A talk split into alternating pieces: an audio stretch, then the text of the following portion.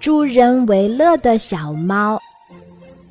一天晚上，天上下着暴雨，小猫正在家里看书。忽然，小猫听见了窗外有喊声。小猫一看，原来是小鸭、小鹅和小鸡，它们都没带伞。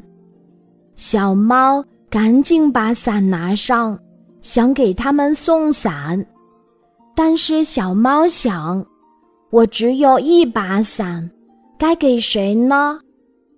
对了，小鸭和小鹅会游泳，都不怕雨。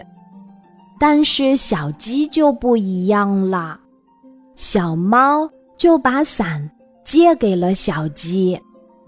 虽然小猫把伞借给了小鸡，但是小鸡还是感冒了。小猫赶紧把药送给小鸡吃。没过多久，小鸡就好了。这件事。被小鸭和小鹅知道了，他们还告诉了其他的小动物。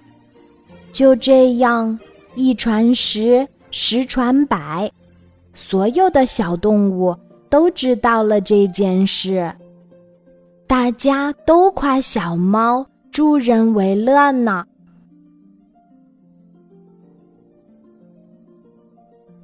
今天的故事就讲到这里。记得在喜马拉雅 APP 搜索“晚安妈妈”，每天晚上八点，我都会在喜马拉雅等你，小宝贝，睡吧，晚安。